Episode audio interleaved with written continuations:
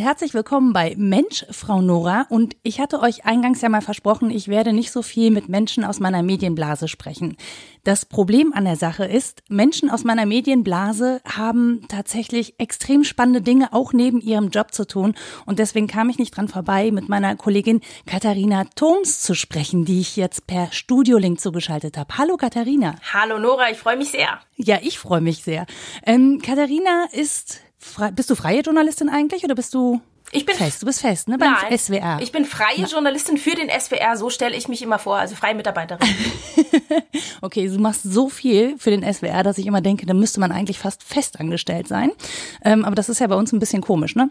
In diesen freien Jobs. Mir ist aufgefallen, dass du eine Vorliebe hast für Themen, die mit dem Buchstaben M beginnen. Und zwar Mössingen, Messstätten und jetzt Mensch-Mutter. Absolut, es ist genial, dass dir das auch schon aufgefallen ist, mir auch. Und äh, ich finde es etwas spooky, ist nicht geplant. Ja, ich auch so ein bisschen. Und man muss sagen, die Themen haben auch so ein bisschen was gemeinsam weil sie alle äh, auf die eine oder andere Weise historische Sachen abdecken. Also selbst Messstetten ist ja irgendwie ein historisches Ereignis, aber wir nehmen die Leute mal mit. Du hast einen Film gemacht, der heißt Widerstand ist Pflicht und der hat zu tun mit dem Generalstreik in Mössingen. Erzähl uns doch mal ein bisschen was dazu. Korrekt. Alles hat angefangen gar nicht mit einem Filmprojekt, sondern mit einem Radioprojekt. Ich bin ja überzeugte äh, Radiomacherin und Audiomacherin. Ja, ähm, ich habe recherchiert äh, für ein Thema. Ich sollte ein Feature machen fürs Radio zum Thema 80 Jahre Mössinger Generalstreik und habe mich dann gefragt, ähm, äh, okay, habe ich noch nie gehört. Ich habe aber Geschichte studiert. Mössingen ist gleich neben Tübingen in Baden-Württemberg in der Nähe von Stuttgart, wo ich ja gearbeitet habe. Und da hieß es, ja, da gab es damals ähm, viele Menschen, 1933, die einen Tag, nachdem Hitler an die Macht kam, auf die Straße gegangen sind und einen Generalstreik gemacht haben, also ihre Fabriken bestreikt haben. Und diese Menschen waren angeführt von Kommunisten und sie waren die einzigen in ganz Deutschland. Sie haben aber gedacht, es sind ganz viele. Und dieser Streik ist ja eigentlich was total Irres, schon die Geschichte. In dieser Kürze finde ich total faszinierend, ähm, dass Menschen sich das getraut haben und am Ende gemerkt haben, okay, sie sind alleine. Und dann habe ich gedacht, wow, was für ein geniales Thema und habe gemerkt im Laufe der Zeit, womit ich mich damit beschäftige, mein Gott, keine Sau weiß von diesem Thema. Das ist unglaublich. Warum ist es nicht irgendwie bekannt? Und dann habe ich über dieses Feature äh, mich immer mehr damit beschäftigt und habe gemerkt, ja, da ist ein Theater, ähm, ein Theater auf der Schwäbischen Alb, die wollen daraus ein Theaterstück machen zum 80. Jahrestag.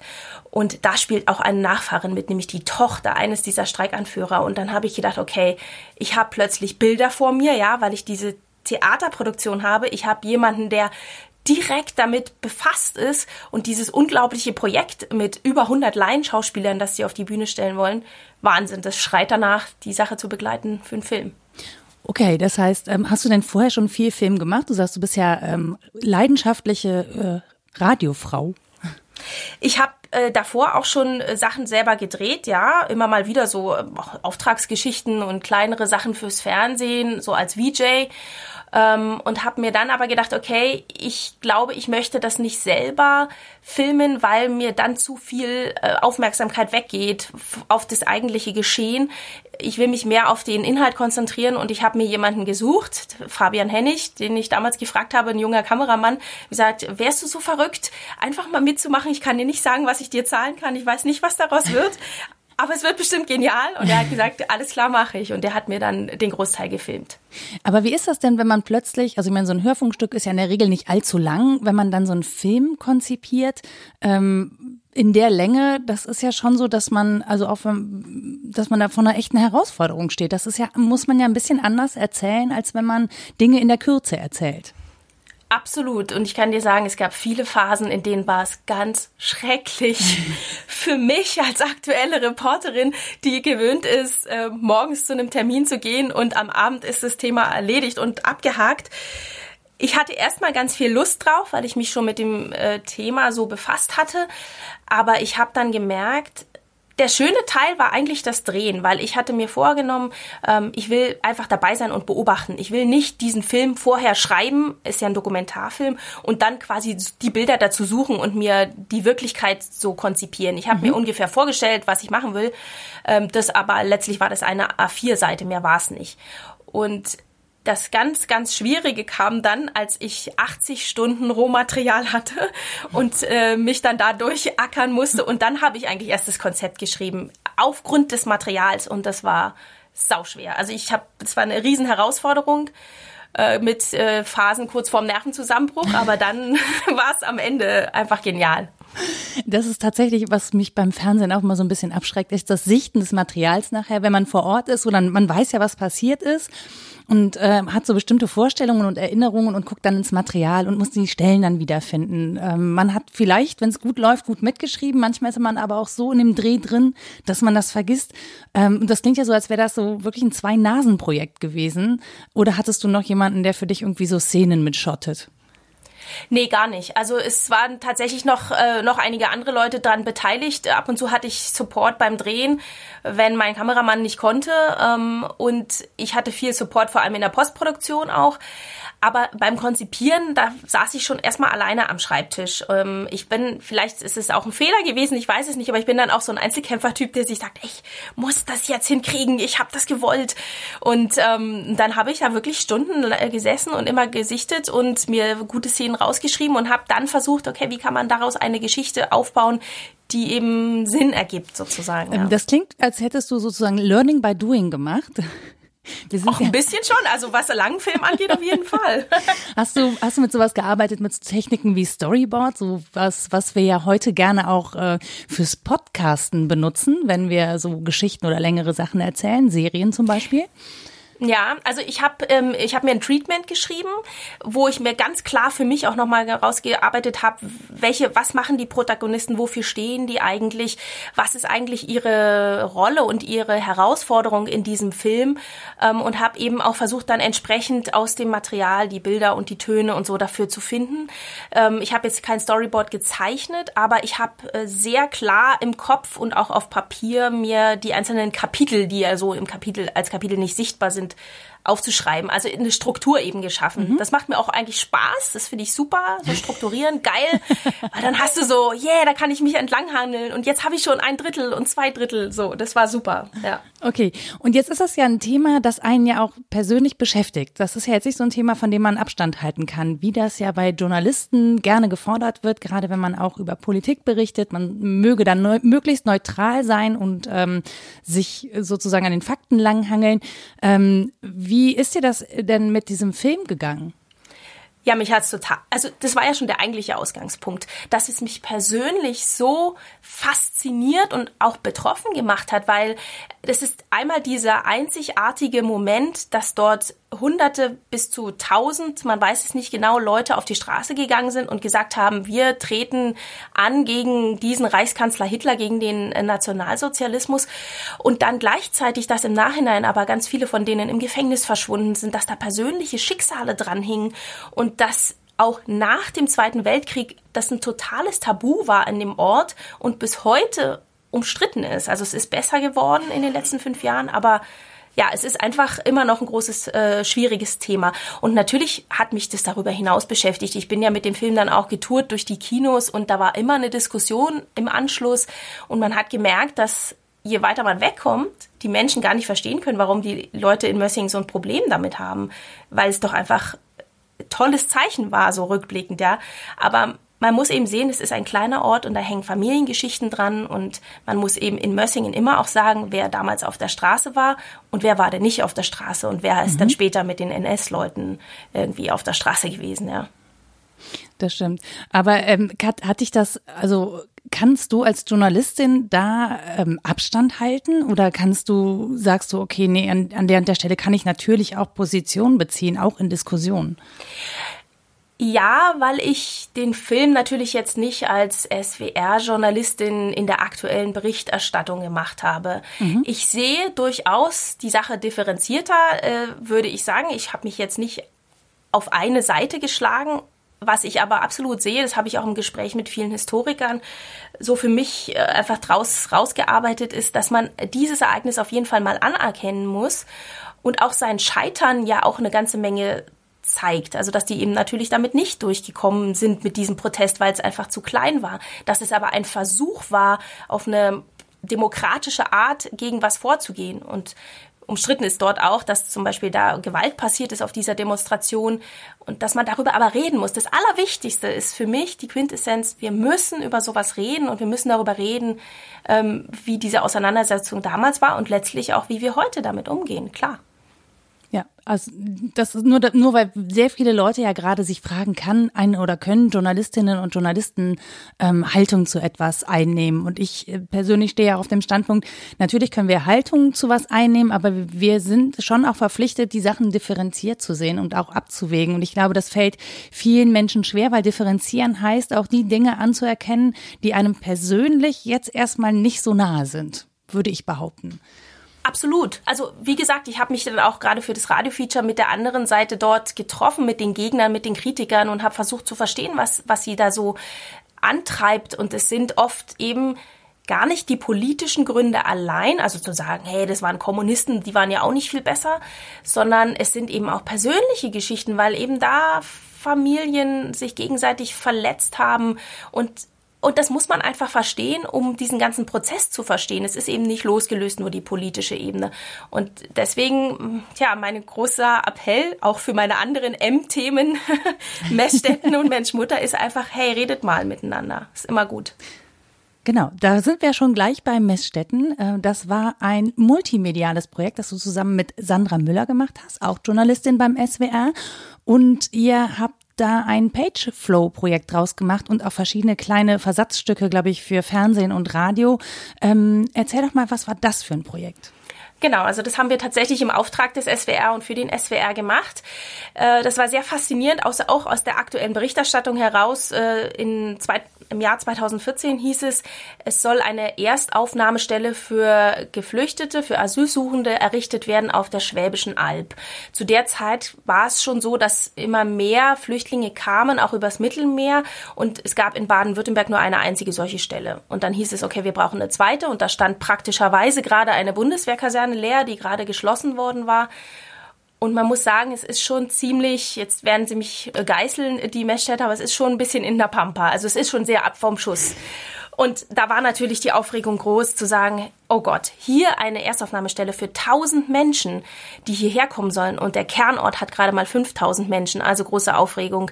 Und dann gab es eine Bürgerversammlung, da war wahnsinnig viel Polizei, weil im Netz schon Rechte mobil gemacht hatten. Und dann waren wir beide da, die Sandra und ich, und haben aktuell berichtet und waren völlig überwältigt von der positiven Stimmung der Menschen dort, die gesagt haben, mhm. natürlich mhm. müssen wir helfen, natürlich machen wir das hier, ist doch, ist doch unsere Pflicht auch ein bisschen, äh, da irgendwie unter die Arme zu greifen. Und das war für uns der Auslöser zu sagen, hey, wir wollen das beobachten und gucken, wie geht der Ort denn damit um? Es war für zwei Jahre geplant. Wie geht es zwei Jahre lang? Und ihr habt das auch wirklich über die komplette Zeit begleitet. Also so, eine Lang so ein Langzeitformat, so eine Langzeitbeobachtung ist ja auch eher selten als Projekt mittlerweile. Absolut, ja, ja. Und es war so wertvoll, ähm, nicht nur für uns jetzt persönlich natürlich auch. Das war schon wirklich eine herausragende Geschichte in meinem und ich glaube auch in Sandras Journalistenleben, das darf ich glaube ich sagen sondern einfach auch für den SWR, weil wir erinnern uns, 2014 war dieses Thema schon ein Thema, aber lange nicht so groß wie ein Jahr später. Und niemand wusste, wie sich diese ganze Flüchtlingsbewegung entwickeln würde. Und ähm, wir waren dann eben von Anfang an vor Ort. Wir sind ungefähr im Schnitt einmal im Monat dorthin gefahren, manchmal auch häufiger. Wir waren, wir durften uns frei bewegen auf dem Gelände äh, in der Erstaufnahmestelle. Wir durften mit allen Menschen reden. Wir hatten keine Aufpasser. Und es war 2015 für viele andere Journalisten schon viel schwieriger. Und da, wir hatten so einen kleinen Vertrauensbonus und dadurch hatten wir echt einen guten Draht ähm, zu allen Leuten dort vor Ort und haben auch die Probleme durchaus gesehen und darüber auch berichtet. Und der lange Atem und dieses in Ruhe hinschauen und wir haben alle drei Monate ein neues Kapitel veröffentlicht online, das hat auch sehr viel mit den Leuten vor Ort gemacht, die gesagt haben, okay, da sind welche, die gucken genau hin und die hören uns auch zu und die lassen uns auch mal reden und machen nicht nur heute hin und dann wieder zurück und einmal ähm, quasi in Anführungszeichen ausgekotzt und dann war's das. Und das hat, glaube ich, viel gebracht für die aktuelle Berichterstattung generell über dieses Thema. Ihr habt auch tatsächlich in alle Richtungen geguckt. Ne? Ihr durftet mit allen reden, also mit Geflüchteten, mit der Polizei vor Ort, mit den Einwohnern. Ich glaube auch mit Leuten, die sonst darüber berichtet haben. Ähm, hat das auch für Verbindung unter den Menschen gesorgt, dass sozusagen jeder, ohne mit dem anderen direkt sprechen zu können, sich eine Meinung oder eine, ein Bild davon machen konnte, wie es für eine andere Partei aussieht? Absolut. Also das würde ich schon sagen. Ähm, wir haben genau, also unser Fokus war, war ja, was macht es mit dem Ort? Also wir haben natürlich mit Geflüchteten geredet, aber die haben eben dann uns erzählt, wie sie diesen Ort eigentlich empfinden und dass sie den teilweise viel positiver empfinden, als ähm, als man das vielleicht von außen gedacht hätte. So ja und aber auch, dass sie gesehen haben, ja, wo die Probleme in Deutschland liegen, nämlich, dass da kaum Kinder sind und viele ältere Menschen nur noch leben und wo sind denn die Kinder und so. Das war diese eine Perspektive. Aber klar, wir haben auch mit, mit Menschen geredet, die das sehr kritisch sahen, die auch Angst hatten äh, davor, dass da so viele Menschen jetzt waren. Am Ende muss man dazu sagen, waren es ja 3800 Geflüchtete in dieser Erstaufnahmestelle also es hat schon, glaube ich, für die Messstädter selber und auch für ja, User einfach, das haben wir gemerkt an den Rückmeldungen, dafür gesorgt, dass eine differenzierte Betrachtung möglich war. Warum haben die Leute mhm. Probleme und warum will jemand aber da helfen? Und äh, tatsächlich muss man sagen, ähm, ihr habt ja da auch für sehr viel, sehr viel Austausch gesorgt ähm, weil ihr ja auch in Diskussionen mit reingegangen seid, ne? Also ihr, ihr seid sozusagen auch Ansprechpartner gewesen für Fragen. Absolut. Wir sind dann auch angesprochen worden auf der Straße, weil man ja wusste, ah, das sind die, die vom SWR da immer mal wieder kommen. Und wir haben dann auch ähm, uns, also teilweise haben die Leute dann auch erstmal geschimpft und haben gesagt, da ist alles verdreckt und wieso ist es so und das können wir nicht verstehen und, äh, und solche Geschichten. Und dann haben wir erstmal eine Weile zugehört und haben auch durchaus vor Ort diskutiert, aber wir haben uns eben Zeit genommen. Ich glaube, das war wirklich der Faktor A und O, ähm, zu zeigen, hey, jede Meinung kann jetzt hier erstmal gesagt werden, jetzt lasst uns doch erstmal die Sache ergründen. Und das haben die Leute dann auch wieder zurückgespiegelt, glaube ich, in, ja, in den Ort, dass man sagt, okay, da ist jemand, der sich wirklich für uns interessiert und ähm, manchmal hat es auch so ein bisschen den Druck rausgenommen, äh, der da ist, wenn, wenn einem eben keiner zuhört, ja.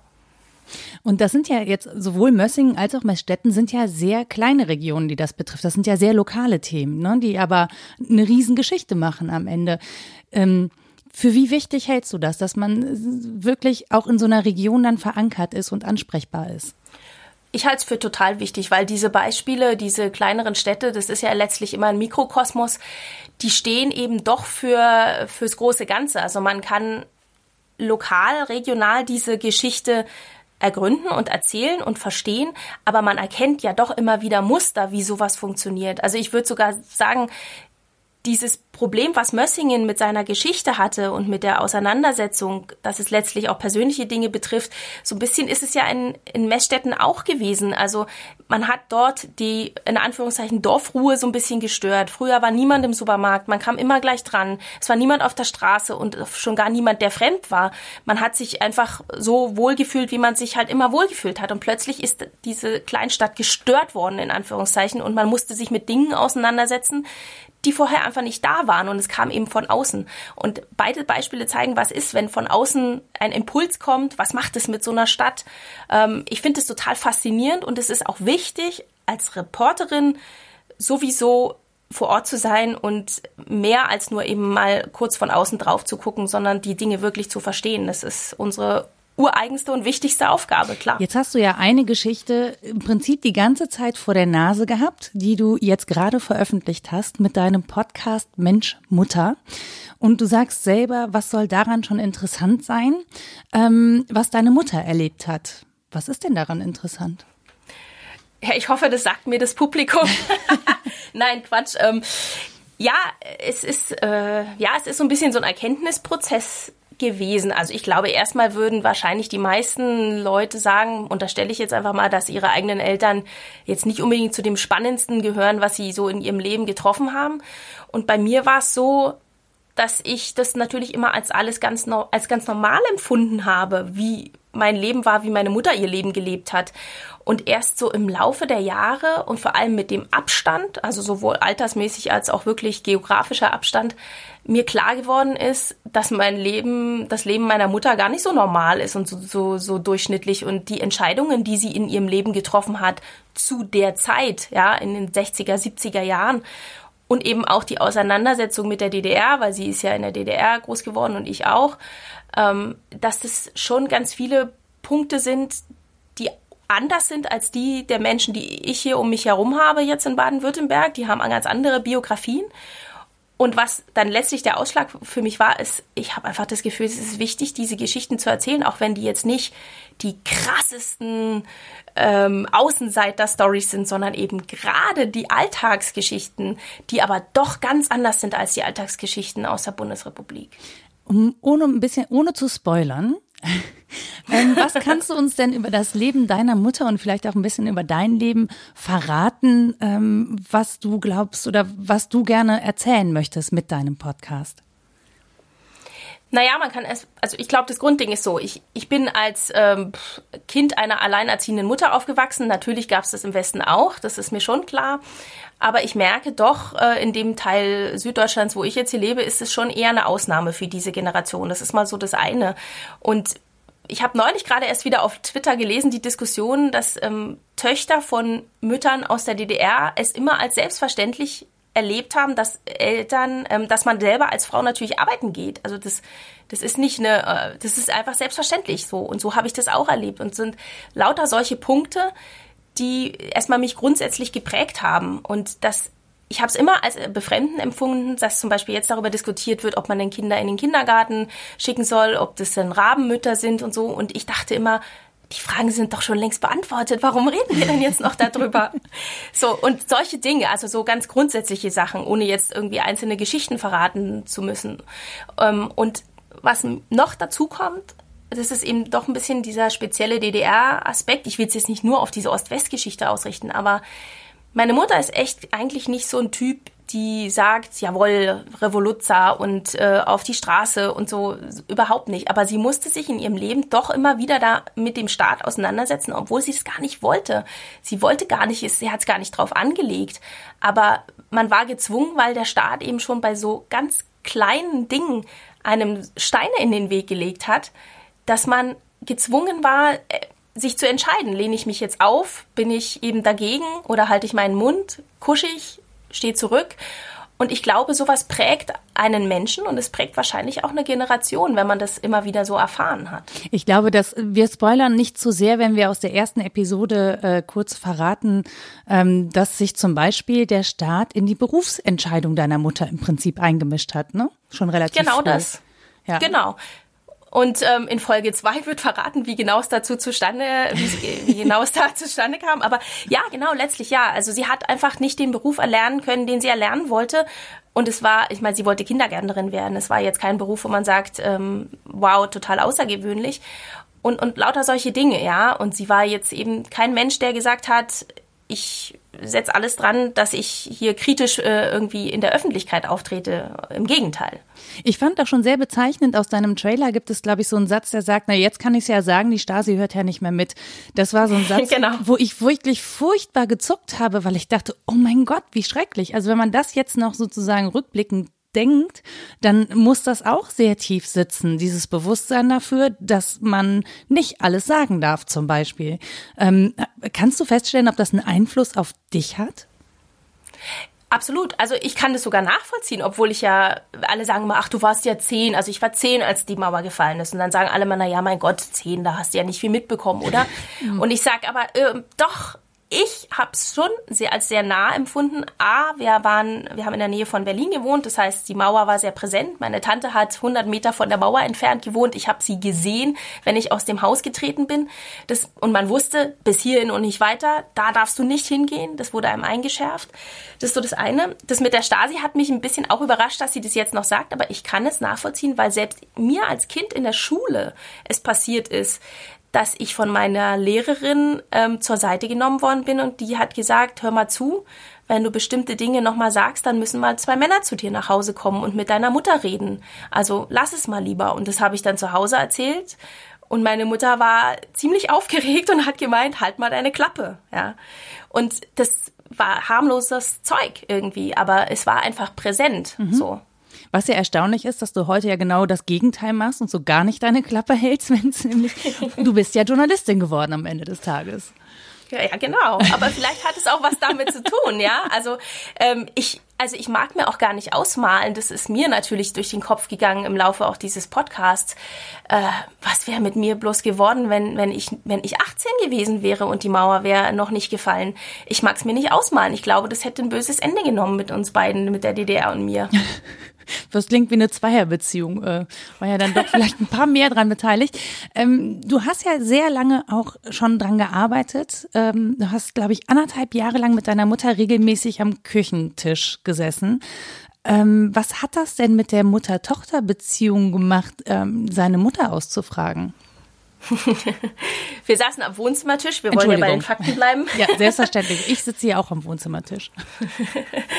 ähm, ja, ich fand es natürlich schön, weil das weiß nicht, ob meiner Mutter das so klar ist, aber ich habe mich natürlich plötzlich getraut, mehr Fragen zu stellen. Das kann ich hier schon verraten, als wenn ich kein Mikrofon gehabt hätte äh, zwischen uns beiden. Ähm, das hat die Sache etwas erleichtert, weil, äh, das erfährt man auch im Laufe des Podcasts, das ist bestimmt auch eine Generationenfrage, so jetzt offen über Dinge reden war jetzt nicht so die Stärke in unserer Familie. Mhm. Ähm, und es hat mich aber total gefreut zu sehen, dass meine Mutter doch sehr offen geredet hat, wenn man sie denn mal gefragt hat. Und früher habe ich immer gedacht, na, lieber nicht fragen. So, kommt, ist nicht so angebracht.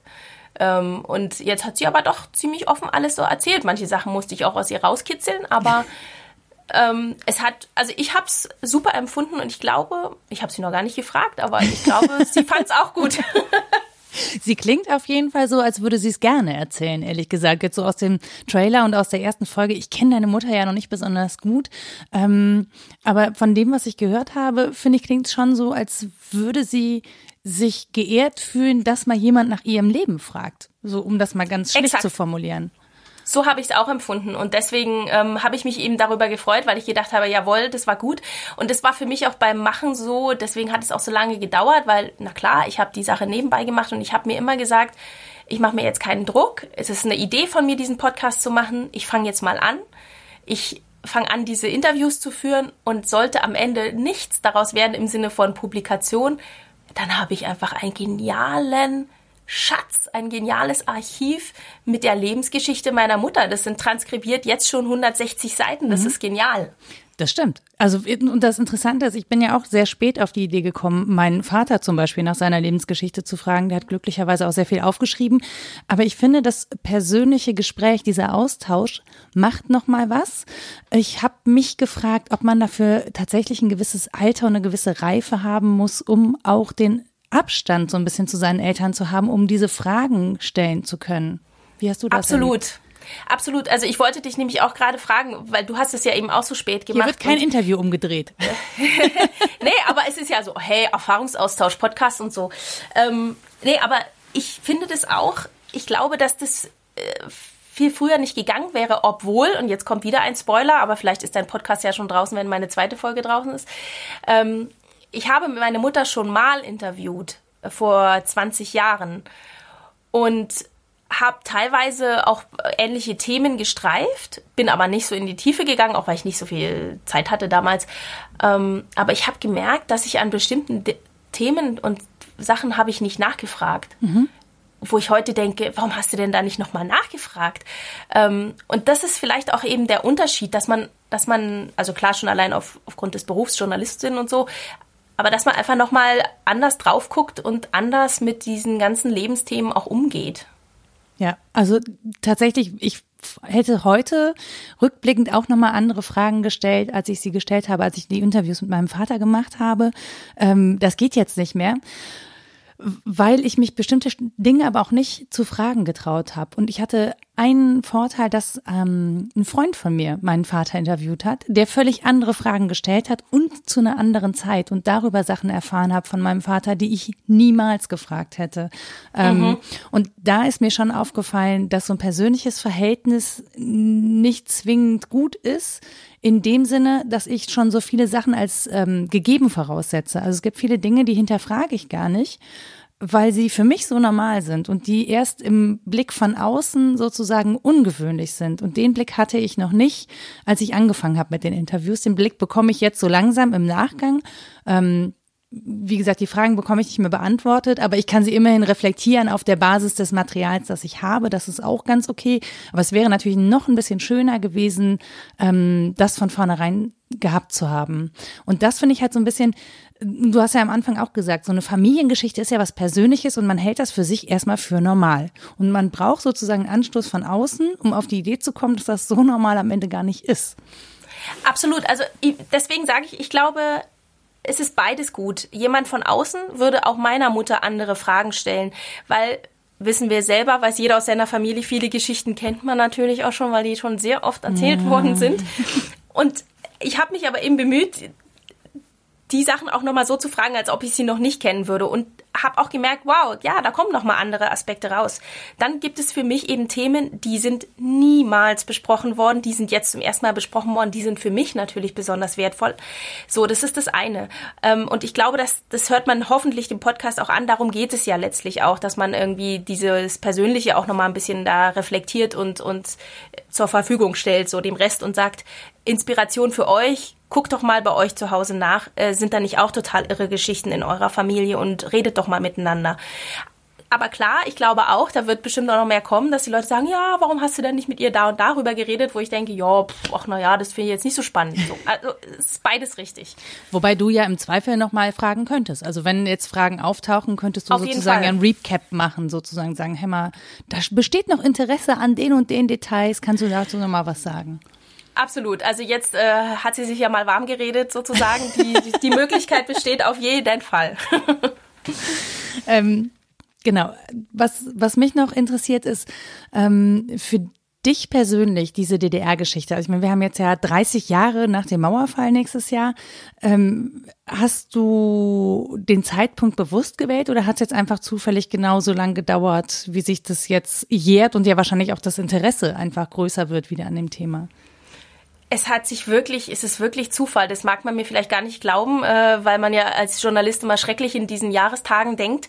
Aber ich habe einfach ja irgendwann angefangen, schon 2016 und äh, habe gedacht, okay, jetzt hatte ich gerade ein paar Monate mehr Zeit, jetzt machst du mal. Und plötzlich habe ich gemerkt, huch, ist ja auch nächstes Jahr 30 Jahre Mauerfall. so Zufall. Ähm, es ist wirklich Zufall. Aber es ist natürlich schön. Ich hoffe, dass das dadurch ein bisschen mehr Aufmerksamkeit bekommt.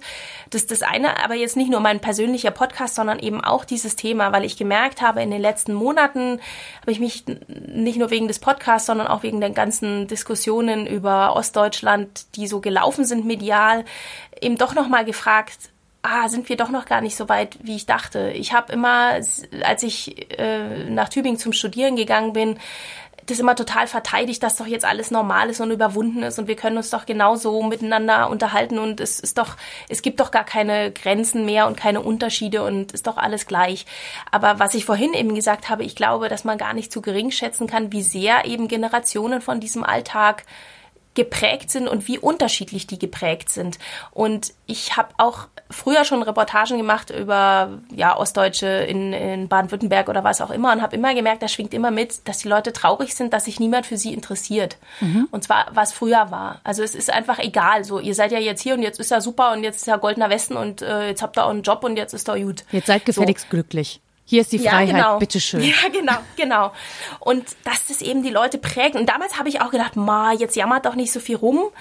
Aber nee, ähm, also rumjammern finde ich nach wie vor nicht gut, aber miteinander reden und zuhören und beide Seiten anhören ist sau wichtig und äh, heute wahrscheinlich wichtiger denn je, äh, wenn wir uns eben äh, die ganzen medialen öffentlichen Diskussionen zu Ostdeutschland angucken. Definitiv. Und ich habe mich auch gerade gefragt, bist du denn als Ossi wahrgenommen worden? Hast du so Erfahrungen gemacht, dass Menschen Vorurteile hatten, weil du eben äh, in der DDR groß geworden bist?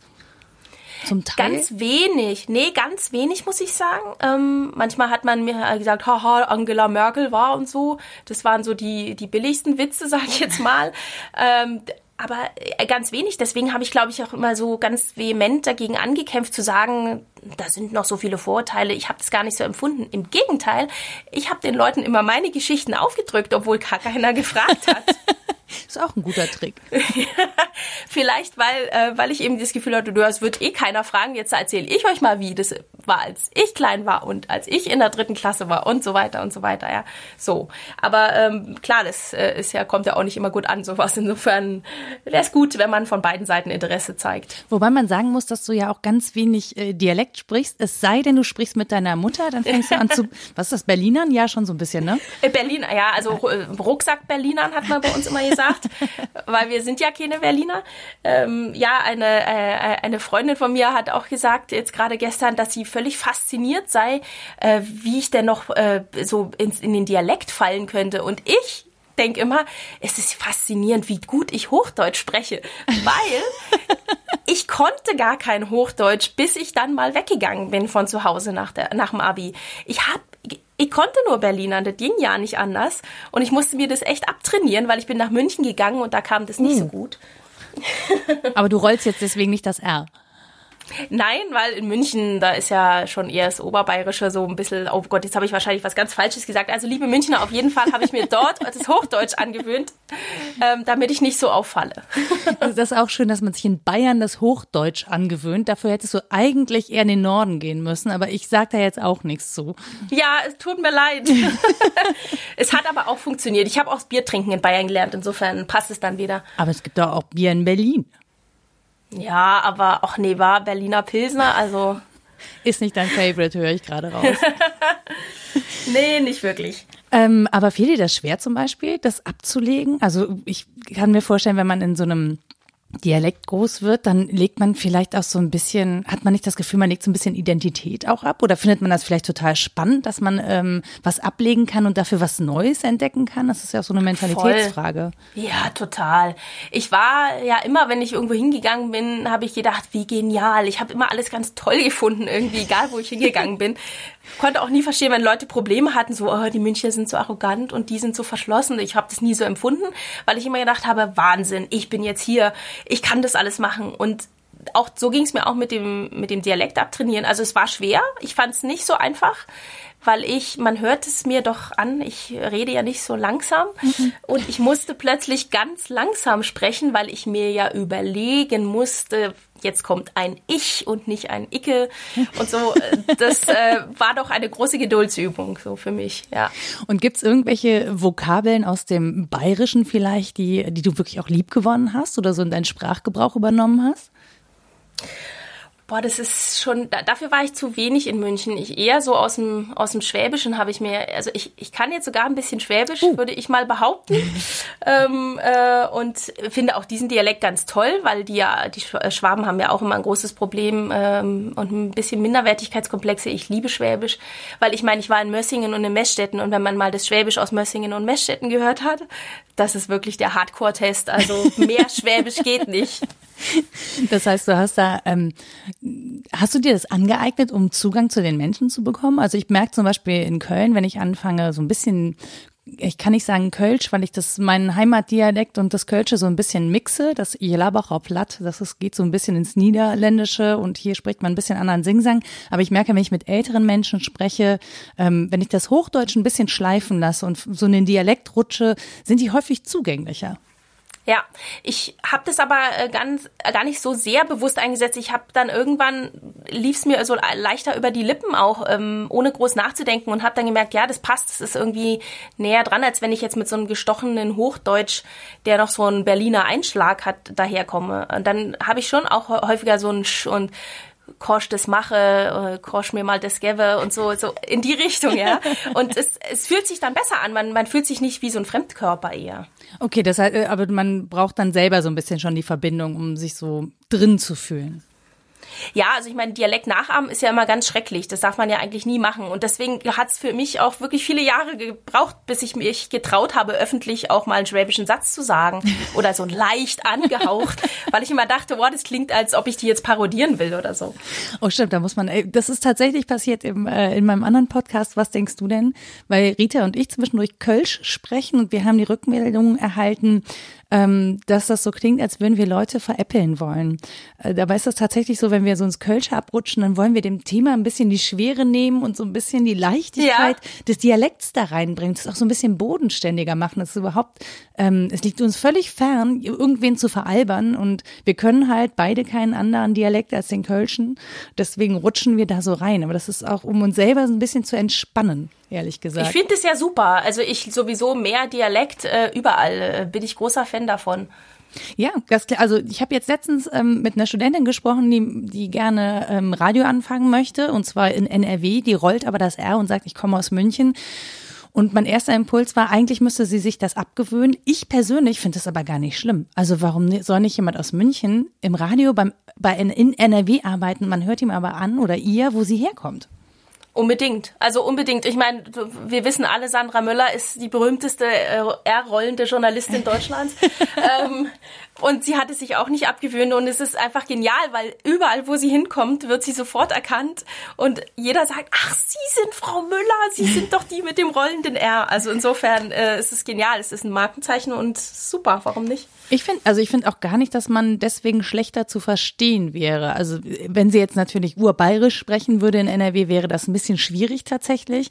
Aber wenn es so eine leichte Färbung hat, finde ich persönlich das kein Ausschlusskriterium, weil ich einfach auch tatsächlich verschiedene Dialekte sehr gerne höre. Und ich finde es Deutschland ja auch wirklich sehr reich an Dialekten, ehrlich gesagt. Absolut. Also ich verstehe es auch nicht, dass man sich da gegenseitig immer so runtermacht. Ich ähm, war ja auch in Italien äh, äh länger und äh, also klar, da gibt's natürlich auch äh, Bashings zwischen den Regionen, aber die, äh, die, das Toskanische zum Beispiel klingt ja auch ganz anders, als wenn man in den Süden geht. In Neapel habe ich bei der Bäckerei ungefähr fünfmal fragen müssen auf Italienisch, was die mir jetzt dann da anbieten wollte, weil ich es aber nicht verstanden habe. Und äh, wenn man das dann da raus hat, ist doch genial, was für eine Vielfalt. Also wie gesagt, ich, ich kann da nur, äh, mein Herz hüpft, wenn ich so unterschiedliche Sprachen und Dialekte höre. Ist super. Um mal wieder zurückzuhüpfen zu deiner Mutter, spricht die Hochdeutsch? Weil im, im Podcast höre ich sie eigentlich fast nur Berlinern. Bis jetzt. Ähm, ja, äh, und ich hoffe, dass das auch so bleibt. Also sie hat in einigen Momenten nämlich, äh, hört man dann so ein Ich, das war immer am Anfang des Interviews, wo sie sich dann, glaube ich, bemüht hat, so ich möchte jetzt sagen und dann nach fünf Minuten war es dann das Icke und dann waren wir drin ähm, weil es auch einfach authentischer ist. Äh, nee, und ich, also so richtig Hochdeutsch, also klar kann sie, wenn sie sich bemüht, auch mal ich sagen, ähm, aber warum sollte sie? Es war nie notwendig äh, und äh, finde ich auch jetzt nicht, dass sie sich das antrainieren sollte. Nee, also insofern, deswegen konnte ich ja auch nur Berlinern, als ich weggegangen bin. Bei uns zu Hause hat man Berlinert und fertig. Und äh, geht das automatisch eigentlich? Ist das so wie, ich komme jetzt nach Hause und dann ist sofort das Berlinern da? Also bist du dann ja. sofort rüber gerutscht? Ich, ich kann, ähm, ich habe gerade gestern äh, drüber geredet, ich kann mit meiner Mutter kein Hochdeutsch reden. wenn, ähm, wenn die anruft, dann rede ich sofort äh, so, wie ich immer geredet habe. Und wenn mir mal ein Ich rausrutscht, dann denke ich, oh, jetzt wirklich aber schon ganz schön abgehoben und ein bisschen hochnäsig irgendwie. Ähm, mit ihr kann ich nur Berliner, das geht nicht anders. Ich finde das ja total charmant und ich finde auch sehr witzig, ähm, dass du ja dann, wenn du die Passagen dazwischen sprichst, ja dann Hochdeutsch sprichst und in den Interviews immer Berliners. Das ist auch ein äh, irgendwie netter Kontrast. Man weiß auf jeden Fall, wann du mit ihr am Tisch sitzt Tisch. Am Tisch, am Tisch, genau. Ja, hallo aus dem Rheinland. Ähm, genau, wann du mit ihr am Tisch sitzt und äh, wann du sozusagen die Sprechpassagen machst. Ich finde das irgendwie total charmant. Also nicht mal, dass man das an der Atmosphäre hört, sondern wirklich an der Art und Weise, wie du sprichst das ist cool, das ist schön, das freut mich. Ja, mir ist es auch wichtig, dass man merkt, okay, Achtung, jetzt hier Metaebene, ja. Ich habe nochmal drüber nachgedacht, über das, was wir da geredet haben. Und das da vor Ort ist ja so aus dem Bauch raus ähm, und so aus dem Gespräch raus. Ja, cool, schön, freut mich. Also Nachdenken bei Frau Thoms im Hochdeutschen. Unbedingt. Also wichtige Gedanken nur auf Hochdeutsch, ist ja klar. Kannst ja mal mit Rita besprechen, was das so aussagt, irgendwie so im philosophischen Sinn. Keine Ahnung. Ich finde Dialekt tatsächlich vielleicht ein Thema, das wir, ich weiß gar nicht, ob das philosophisch irgendwie durchleuchtet worden ist, aber vielleicht nehmen aber wir das. Wie man, ja, wie man so denkt, weißt du, ob man das nicht irgendwie, ob das nicht was damit zu tun hat, dass man bestimmte, sagt man ja auch in bestimmten Sprachen, dass man bestimmte Gedankenkonstrukte gar nicht in bestimmten Sprachen ähm, quasi zu Ende denken kann, weil es dafür gar keine Wörter gibt. Das stimmt. Ich hätte jetzt noch gefragt, ob du auch berlinerisch träumst oder äh, ob sich das da mischt. Das kann ich dir ehrlich gesagt nicht sagen, ähm, weil ich, ich, ich träume ja, obwohl ich Radiofrau bin, ähm, auch Fernsehfrau bin, in Bildern und äh, gar nicht so in Sprache. Es spricht niemand in deinen Träumen? Nee, ich irgendwie bei mir ist es immer so stummfilmmäßig. Das klingt auch Wenn du jetzt so fragst, ja, doch. Klingt auch spannend.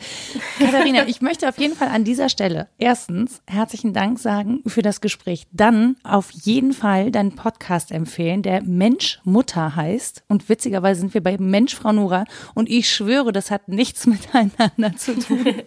und beides endet auf A, ganz wichtig. Nora und auch Mutter bitte mit A. Stimmt, das ist auch super wichtig. Und ähm, Genau, hört euch das an, weil ich finde, es ist ähm, eben auch ein wichtiges Zeitzeugnis, ehrlich gesagt. Und ich finde deine Mutter, ähm, ich finde, ich finde das alles gar nicht so normal. Und ich bin froh, dass du auf die Idee gekommen bist, dass das eine erzählenswerte Geschichte ist und die mit uns teilst. Ähm, ich habe eine Frage noch zum Schluss. Äh, das ist ja eine sehr persönliche Geschichte, die du ja jetzt auch nicht mit einem Sender zusammen machst, sondern ganz privat, so als mhm. Gemein, als Projekt für die Gemeinschaft erstmal. Ähm, war das eine bewusste Entscheidung, dass du sagst, okay, das ist meine Familiengeschichte, die werde ich jetzt erstmal alleine veröffentlichen? Ja, es war eine bewusste Entscheidung. Ich habe äh, mich ja lange mit dem Gedanken getragen und habe auch immer wieder überlegt, ähm, an den Sender heranzutreten und hatte, weil ich mich aber doch sehr schwer getan habe und es eben viele Monate gebraucht hat, bis ich eine Form gefunden habe, wie ich das erzähle, ist es zu persönlich oder nicht und diese ganzen Fragen und habe gedacht, ich glaube, es wäre für mich jetzt gerade in der Phase schwer, wenn jetzt da noch ein, zwei, drei Redakteure, Redakteurinnen mitreden und meinen, was jetzt wichtig ist und was nicht und dass ich sie vielleicht doch noch mal das fragen sollte. Ähm, ich habe gedacht, ich mache jetzt meine Form, ich mach, ich will das ausprobieren, auch gerade als Podcast-Serie und danach kann man es gerne immer noch fürs Radio noch mal neu und anders zusammenschneiden. Also die Podcast-Serie möchte ich hiermit nochmal empfehlen und äh, bitte gebt Rückmeldung, weil für Podcaster ist Feedback total wichtig, damit wir wissen, auf der anderen Seite sind Hörerinnen und Hörer, äh, die irgendwas dazu zu sagen haben oder auch sich damit beschäftigen. Da freuen wir uns total drüber. Man findet dich ähm, bei Twitter, bei Facebook als Website und und bei Instagram. Ach, stimmt. Und natürlich in dem Podcatcher eures Vertrauens. Genau, und bei iTunes und Spotify. Und hast du noch was dazu genommen? Mm, ja, dieser läuft noch, aber im Moment bei iTunes, Spotify und beim, bei halt einfach über den RSS-Feed. Und ja, Feedback kann ich auch unterstreichen. Ich freue mich wirklich über alle Infos. Jetzt nicht nur, oi, toll, äh, das ist auch super. Und ich verspreche euch hiermit, äh, wenn es noch viele Fragen gibt, ähm, kann ich da gerne noch eine Folge dranhängen am Ende und dann machen wir nochmal die Community fragt Mutter. Das finde ich total super. Und tatsächlich, deine Mutter bekommt es auch alles zu lesen und zu hören, allerdings analog, wenn ich das richtig. So ist es. Ich ich werde heute Abend eine CD mit den ersten zwei Folgen brennen und ich habe ihr schon die besten Reaktionen aus dem Internet ausgedruckt. weil sie äh, kein Internet zu Hause hat und auch sonst nichts. Ähm, und sie ist schon total gespannt, weil ich ihr natürlich die ersten Reaktionen mitgeteilt habe und jetzt will sie es auch mal selber hören. Ja, das kann ich total verstehen. Also, und die anderen Projekte, Mössingen und Messstetten, bitte schaut euch das auch an. Katharina, du hast noch eine Homepage. Willst du die noch eben Genau. Nennen? Meine, meine Seite selber ist wort.fm, wie das Wort. Oder der Film, widerstandfilm.de findet man auch. Und wenn ihr einfach meinen Namen Katharina Thoms googelt, äh, kriegt ihr alles äh, schön hintereinander weg. Herrlich. Da werdet ihr, glaube ich, auch schlau. Ich danke dir, Nora. Ja, das ich, war ganz toll. Ich danke dir für deine Zeit. Also ich meine, so eine Stunde hat man ja auch nicht immer so nebenbei, ne? Jetzt wird weiter geschnibbelt. Ja, dann viel, viel Spaß. Ich freue mich auf die zweite Folge, die wahrscheinlich schon draußen ist, wenn ich den Podcast hier veröffentliche und sage äh, noch ein schönes Wochenende und bis ganz bald. Danke dir. Ciao, Nora. Tschüss.